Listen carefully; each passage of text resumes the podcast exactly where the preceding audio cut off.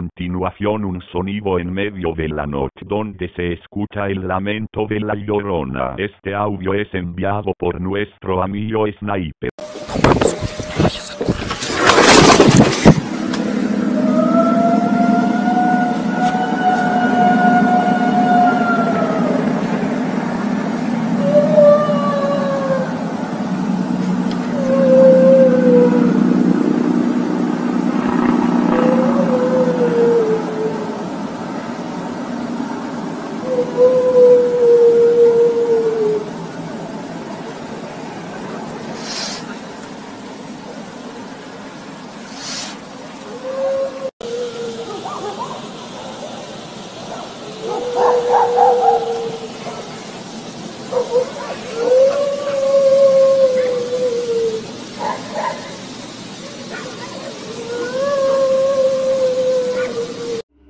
Vámonos directamente con eh, María Teresa Trejo, a Tlalnepantla.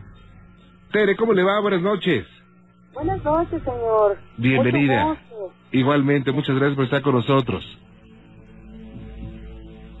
Pues A sus quiero contarles este, lo que me- lo que pasa acá. Fíjese que nosotros vivimos este cerca de un río, aquí en Tlanepantla, en la presa. Y fíjese que a las 12, empezando desde las 12 de la noche, se empiezan a hacer como, a hacer muchos ruidos, como lamentos, gritos. Y este y pues ya es más seguido y se oye muy lejos pero a mí me han comentado que cuando se escuchan lejos están cerca Eso es de, de la llorona, ¿verdad? La llorona así, así se manifiesta, o por lo Sí. menos así lo dicen, que se manifiesta. y yo tengo mucho bueno sí, nosotros tenemos mucho miedo porque pues ahora sí cada quien opina verdad y la, ahora sí lo que opinó la señora de que le que ella no le da miedo a los este que su hija se esté poseída y todo eso y fíjese que sí se regresa lo malo sí Claro. se regresa fíjese le voy a contar lo que a mí me pasó Ajá. Fíjese que yo te, yo tenía una persona que quería mucho y yo hice todo, todo, mandé a hacer de muchas cosas malas para que estuviera conmigo. Y fíjese que yo creo que sí se regresa. Me enfermé cuando él se fue y inclusivemente yo ahorita tengo la diálisis por lo mismo, de que sí se regresa y pues yo sí tengo mucho miedo en eso. Vaya. Oiga, ¿y esto desde cuándo es? Pues eso ya tiene como dos años que pasó, dos años. Pero fíjese que de, a partir de que hacía mucho que mandaba hacer daño yo, Sí. eh, fíjese que aquí en la casa no estamos a gusto, siempre peleamos, peleamos. Nomás vivo con mis hijos, con mis tres hijos aquí en la casa y peleamos mucho, muy seguidito, muy seguidito. No estamos a gusto. Tenemos un altar, pero ese altar, como haga de cuenta, como que no no, no, no estamos a gusto con, con, con, el altar. El ambiente se siente muy El, el altar eh, es alguna algún ser divino al que usted... de la Virgen de Guadalupe. Ok. de la Virgen de Guadalupe. Pero fíjese que peleamos, no nos alcanza el dinero, bueno, muchas cosas, me enfermo muy seguido yo, casi por lo regular voy al hospital cada mes para que me hagan las diálisis allá, pero seguidito me enfermo, se enferman mis hijos. Yo me imagino que sería por todo lo malo que yo mandé a hacerle al, al muchacho con el que yo vivía. Ok. ¿Usted piensa que fue eso? O sea, hace rato platicaba con el maestro Suham Ajá, y yo siempre he pensado que en este mundo no hay premios ni castigos, sino solamente consecuencias. ¿verdad que sí?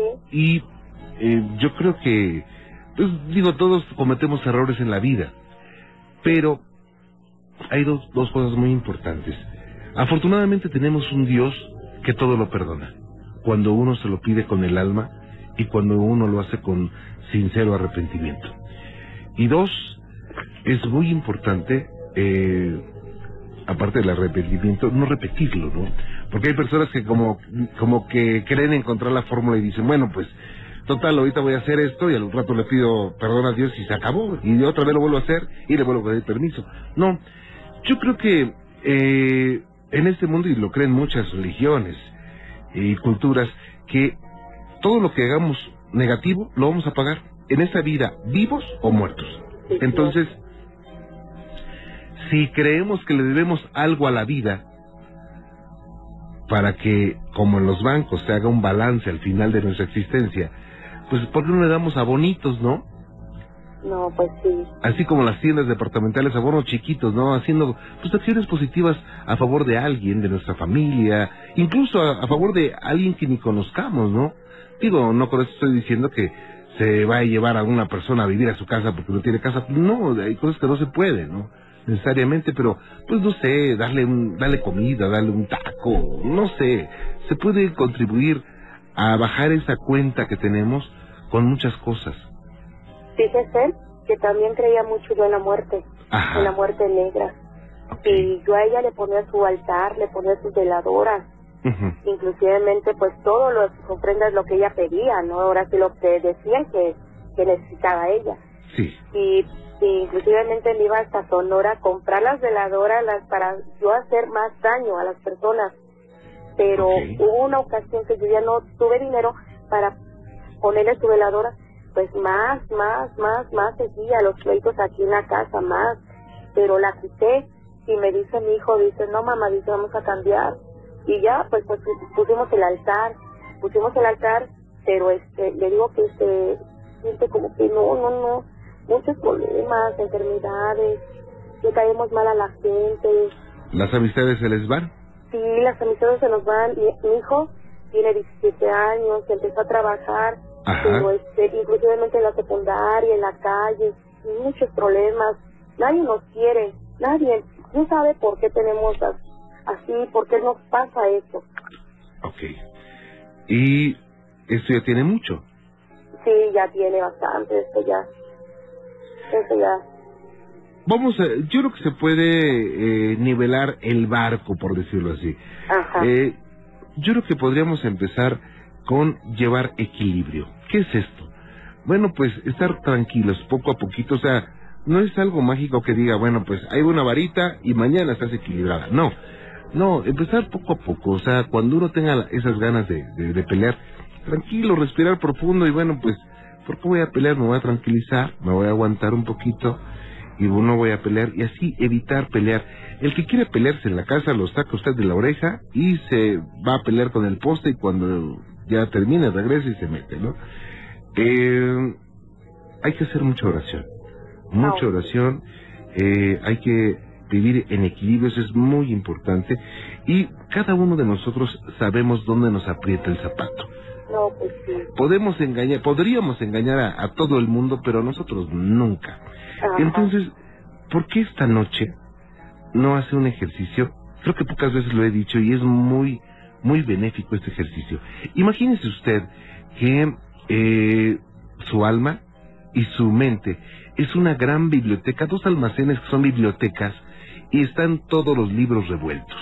Los de geografía, los de historia están tirados, los libros os- negros, los libros oscuros que tienen todos los malos pensamientos y las malas experiencias de la vida también están tirados. Los libros blancos, aquellos que tienen las cosas maravillosas que han vivido, que hemos vivido, todo está revuelto, entonces hay que ponerlos todos en sus anaqueles, limpiar todo y imaginariamente prender una fogata y esos libros negros echarlos a, a que se quemen, porque nunca los vamos a leer, nunca más los vamos a leer. Esos libros que contienen los odios, los rencores, todo lo malo que hemos hecho, todo eso, tirarlo y renovarse, ¿no? Y leer más los libros blancos, esos libros que traen todas las alegrías que nos ha dado la vida desde pequeños, ¿no?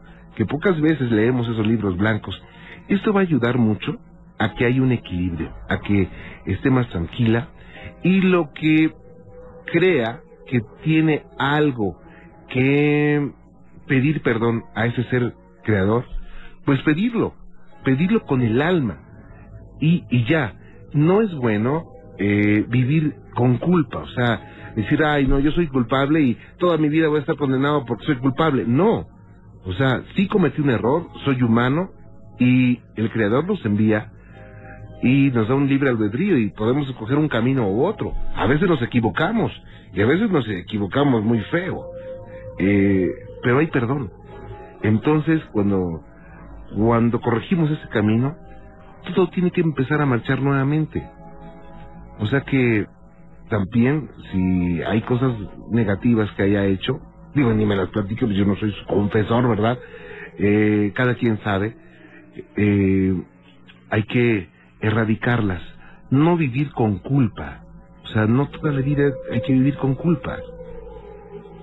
No, pues sí, híjole, yo le agradezco de corazón que me haya tomado la llamada. No, al es contrario. la primera vez que yo hablo para allá, la primera vez Ajá. que entra la llamada. Le agradezco mucho de corazón y pues felicidades por su aniversario que han cumplido. Gracias, Gracias. Tere. Y eh, además, eh, ¿sabe qué es bueno? Cómprese de esos eh, discos, ya cassettes no existen, los discos de alabanza. Póngalos a- algunas veces en su casa, o sea, no todo el día, pero pues de vez en cuando póngalo. Ponga un vasito con agua donde duerme. Eh, ¿Tiene Biblia? ¿Perdón? ¿Tiene usted Biblia? Una Biblia chiquita que me regalaron. Ok, haga oración con el Salmo 91. En el libro Ajá. de Salmos, ahí busque Salmos, y se va al 91. Es un salmo pequeñito, Sí. incluso más pequeño que el, que el Padre Nuestro. Entonces, ese salmo es un salmo de liberación muy poderoso. Eh, haga oración en la noche, es más, apréndaselo en la noche y en la mañana, y se va a acordar de mí, de verdad. Tengo el maestro Soham, ¿verdad? Es más, le- permítame un segundito, Tere, le voy a pedir al maestro Soham que nos dé eh, su concepto a esto que está ocurriendo. Muy amable, gracias. Permítame, también no se me vaya, ¿eh? Maestro. Soham, nuevamente. Sí, licenciado. Oiga, eh, pues tenemos a, a Tere, como usted lo escucha, y eh, esta es una pregunta muy recurrente entre los seres humanos, ¿no? ¿Me está pasando algo malo? ¿Será por algo malo que hice? Seguramente sí, digo, generalmente son consecuencias, maestro. Sí, definitivamente. Debemos de considerar varias cosas. Yo creo que una de las primeras que debemos de considerar es que este es un plano escuela. Nosotros estamos aquí en esta dimensión, venimos a aprender, venimos a ser mejores, venimos a crecer. Entonces, si nosotros tomamos ese concepto claramente, vamos a dar cuenta que evidentemente vamos a tener las consecuencias de nuestras acciones, pero también vamos a tener la ocasión de aprender. Hay ocasiones en que la vida misma nos pone diferentes circunstancias y ocasiones para que se presenten aspectos muy específicos para que tengamos que llevar determinadas vivencias. Claro. Ahora, si nosotros vemos todo como un problema, entonces ya estamos etiquetando y estamos cuadrando algo de la manera en que nosotros lo podamos conceptualizar. Pero si nosotros en lugar de verlo como un problema lo vemos como una oportunidad de aprendizaje, como un examen que tenemos, entonces empezamos a crecer. Yo creo que no valdría tanto la pena preocuparse por qué he hecho bien o qué he hecho mal. Claro. Lo importante es cómo estoy ahorita y qué voy a hacer mañana y a partir de hoy. Ahí es donde podemos sustentar el crecimiento, podemos sustentar la reparación de algo, podemos sustentar lo que sea. ¿Qué voy a hacer a partir de hoy en lugar de estar escarbando lo que ya no tiene remedio?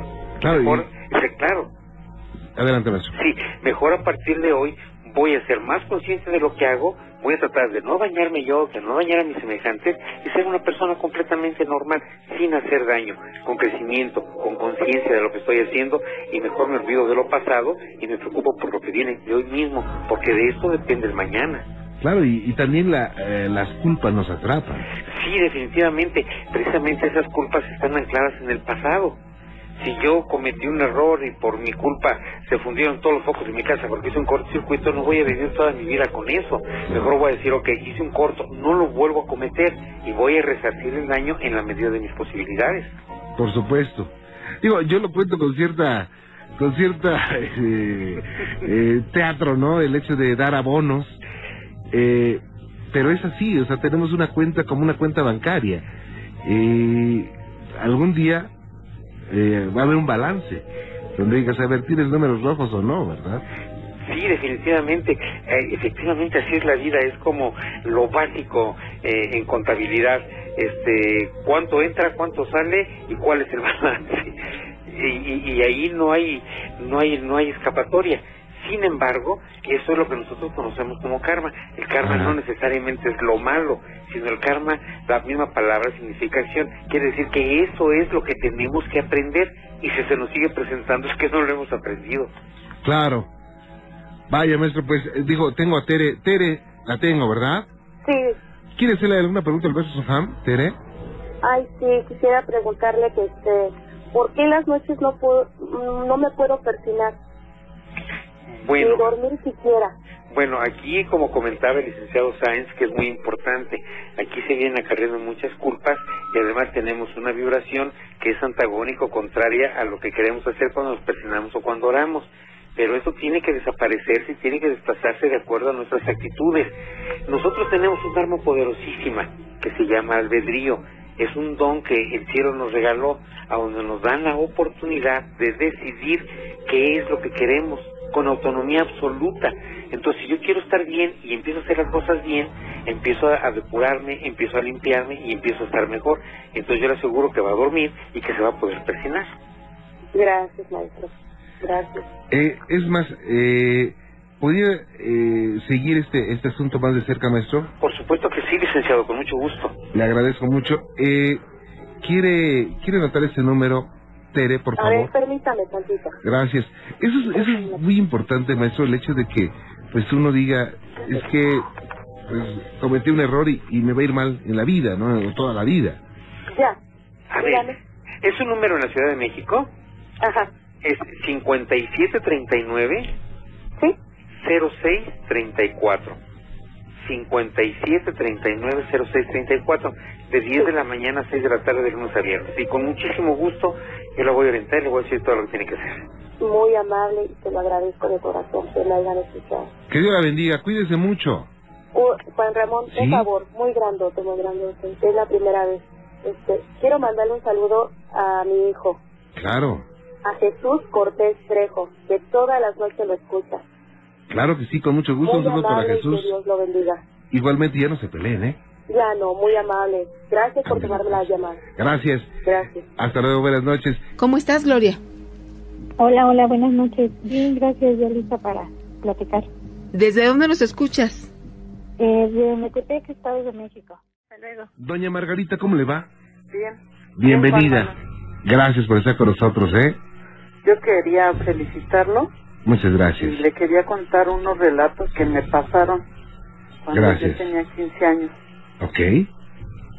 Este, le pedí permiso a mi hermano, él rentaba en una casa Ok. y había una rejita y se oía ruido. Entonces varias amigas y yo por mi cumpleaños íbamos a hacer una reunioncita y yo oía que tocaban la puerta, pero no oí la reja. Y les dije, asómense quién es, y dicen, no, no hay nadie. Y otra vez yo oía que tocaban la puerta y eran como las 3 de la tarde.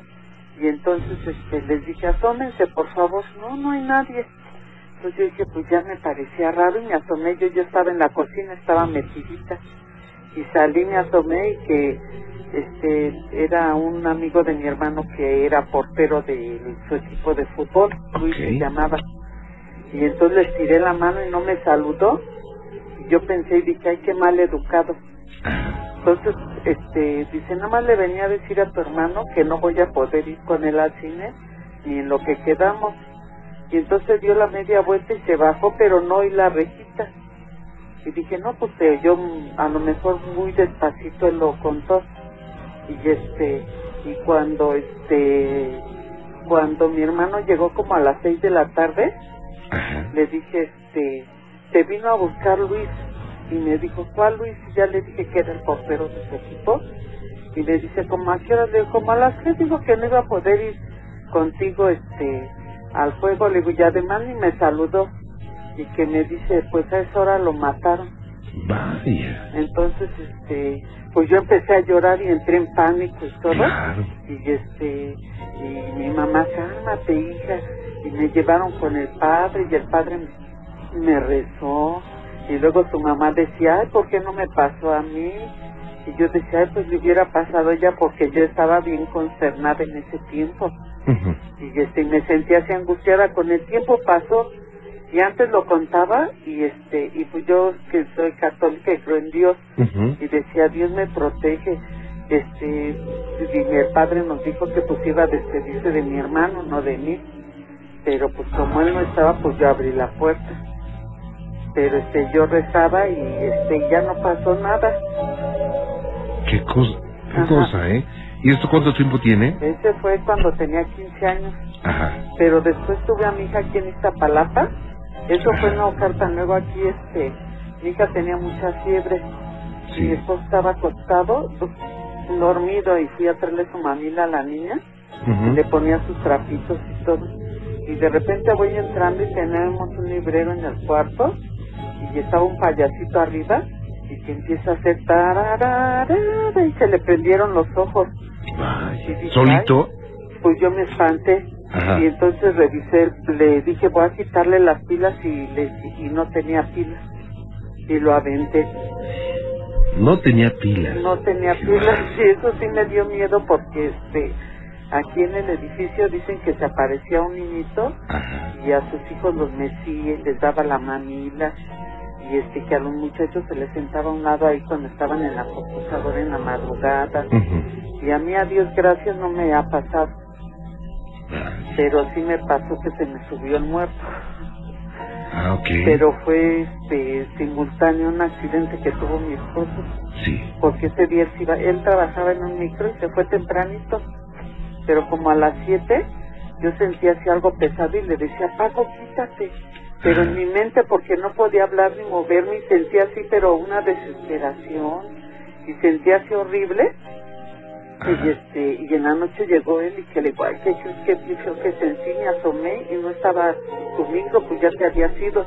Yo pensé que tú estabas jugando y entonces este le digo como a las 7 me pasó así y así dice que ahí por la República de Costa Rica este él ahí era su ruta del micro de Tepito que un cable de la luz le cortó el espejo retrovisor de afuera así como si se lo hubieran cortado con un hacha.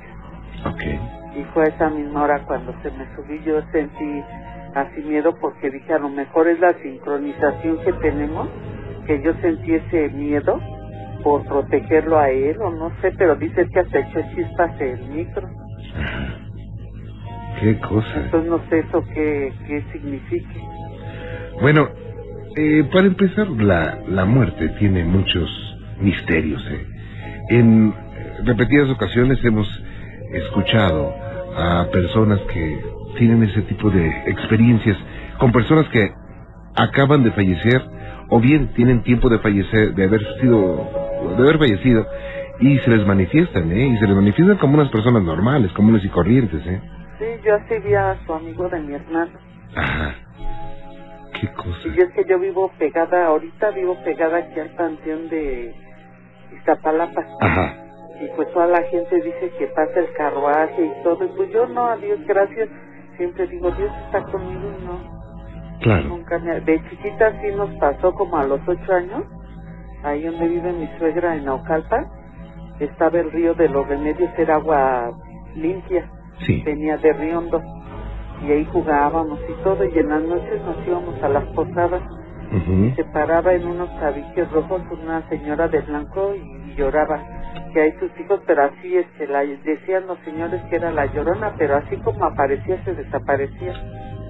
Pero eso fue así cuando tenía ocho años o sea a mí me, me han pasado así muchas cosas y me da miedo porque este cuando mi papá iba a los espiritistas de, de cuando yo era chiquita le decían que yo tenía el don de curar que me dejaran con ellos y mi papá ya no volvió a ir.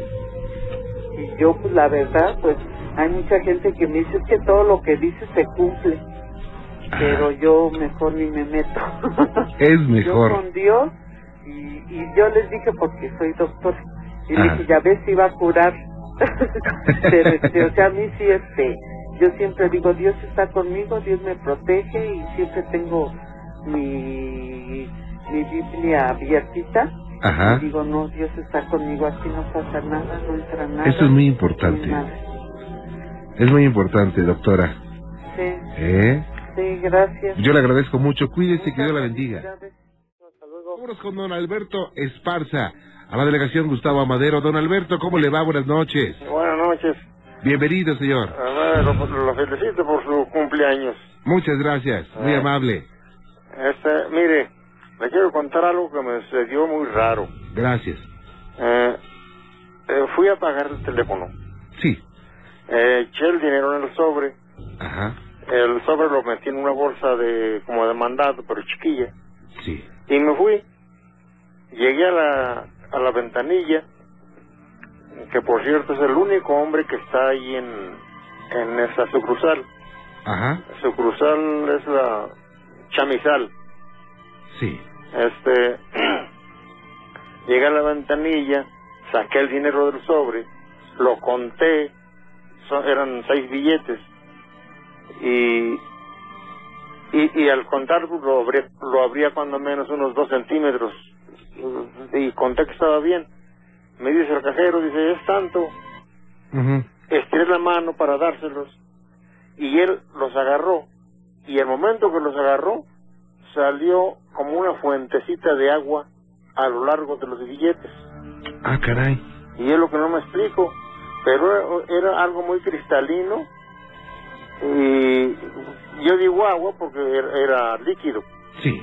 y le mojó todo lo que es la parte de la ventanilla, y sus manos, le escurría el agua de sus manos a él.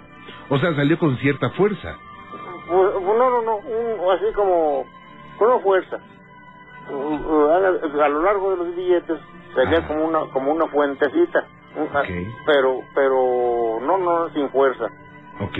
Y, y mojó ahí todo el lugar, lugar de la ventanilla y sus manos de él todas mojadas, las dos mojadas.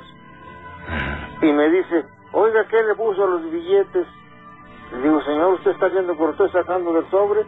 Mire, el sobre está seco. Y es lo que no me explico, ¿qué, qué, se- qué sería eso? Esto fue obviamente dentro del interior del banco. Sí, sí, no, del, del, de la sucursal del, sucursal del Ajá. teléfonos. Ah, de teléfonos. Sí. Vaya, y, y el, el hombre que está enfrente de usted dijo, ¿qué, qué, qué pasó? ¿Por qué? ¿Qué le echó usted a los billetes? Ajá. Digo, señor, lo está usted viendo que lo estoy sacando del sobre. Y mire, el sobre está seco. Qué raro, ¿eh? Yo Sí. nunca... Y, y digo, sus manos quedaron mojadas también. Las de él. Ah, las de él, él Sí. las sacó, sí. No, las mías nada. Ok. Él al tomar los billetes fue cuando salió el agua. Qué raro, se, se- espantó, dijo... pues, Y sí, y aventó los billetes. Después, así después que tenía las manos mojadas, hasta las sacudió así. Y Vaya. aventó los billetes y quedaron en, el, en la parte de la ventanilla. Ajá. Y me dice, ¿qué le echó usted a los billetes? No, nada. Cerró la ventanilla y le puso ahí cerrado. Ha de haber pensado que era una brujería. Pues es lo que yo me imagino. Pero, ¿sabe qué? Déjeme preguntarle al maestro Eric Soham qué, qué podría ser. Eh, maestro Soham, lo Sí, tengo nuevamente, gracias. Sí. Qué raro, ¿no, maestro? Sí, definitivamente, eh, la condensación de algún líquido, aunque hay ocasiones en que se llega a, a ver este tipo de manifestaciones, pero no en una bolsa con dinero, Claro. sino en otras circunstancias. Hay Ah. ocasiones en que sesiones espíritas en algunos templos o lugares, eh, casas comunes y corrientes, eh, en un momento de repente aparece agua. Eh, estos son ciertas manifestaciones del mundo espiritual cuando hay difuntos presentes. Eh, se acababa de morir mi mamá. Ah, entonces probablemente por ahí, por ahí vaya. Habría que ver, porque esa es una manifestación. O sea, el día que ella murió, eh, eh, eh, al, al día siguiente fue a pagar y eso sucedió. Sí puede ser una manifestación, porque eso es, aunque no es muy común, sí se llega a dar. Hay ocasiones en que eh, precisamente cuando muere una persona o algo, están en los rosarios algo y en el recinto donde están, de repente viene un caminito de agua en el piso y es una condensación de una manifestación espiritual del que tiene que ver con, con las personas que, que, que fallecieron. Es Ah. una condensación. Entonces, este, aquí es muy probable que haya pasado eso. Pues sí, pero yo no, no me puedo explicar y hasta ahorita no sé ni qué pasaría. Sí, y era agua común y corriente, ¿verdad? Bu- eh, Era un líquido, más no sé si sería agua, pues estaba muy muy cristalino. Sí, no tenía olor ni, ni No, tenía no, nada, viscosidad, es nada. más, digo, yo no lo podría alcanzar a, le- a, a oler, Sí, pero era... estaba como a un metro de distancia de mí. Sí. Sí, po- podría ser eso. Pues quién sabe que haya sido maestro, pero al, al empleado de esta oficina le puso tremendo susto y lo dejó pensando, ¿eh? Y, y, y si quieren comprobarlo, pregúntenselo a él. Es, es en, el, en, en el- la sucursal Chamizal, Ok. que está allá por Valle de Aragón. ¿Y cuándo fue esto? El día 7 de este mes. Oiga, y bueno, cerró la cerró la, la, la, la ventanilla y ya no le cobró o qué? No, no, sí, él me dio mi cambio. Ah, ok. Y, y le digo, muchas gracias, señor. Y enojado me contestó. y, y le puso ahí cerrado. ya después ya no supe qué sucedía después. Yo creo que fue a lavarse, a desinfectarse y a ponerse Ah, alcohol y Sí, todo. de seguro, eso fue. Dice, no voy a hacer influenza. Ah, a saber qué pensaría. Don Alberto, muchas gracias. sí, a sus órdenes. Gracias. Y muchas felicidades. Que Dios lo bendiga. Buenas noches. Ándale. Hasta luego. Gracias. Oiga, qué, qué raro, ¿no, maestro? Sí, definitivamente. Si lo está escuchando ese hombre, va a decir, ah, ese es el señor que me puso los billetes jugosos, ¿no? sí. Sí, pues es que es completamente fuera de lo normal, ¿no? Claro. Claro, digo, yo también si me dan billetes y empieza a escurrir agua, digo, ¿qué hola, qué pasó, no? Sí, definitivamente no sé uno qué clase de líquido es. Sí. Maestro, muchas gracias. Para servirle, licenciado. Que la pase bien. Gracias, buenas noches. Buenas noches. Qué cosas, ¿no? Y bueno, pues muchas gracias por estar con nosotros.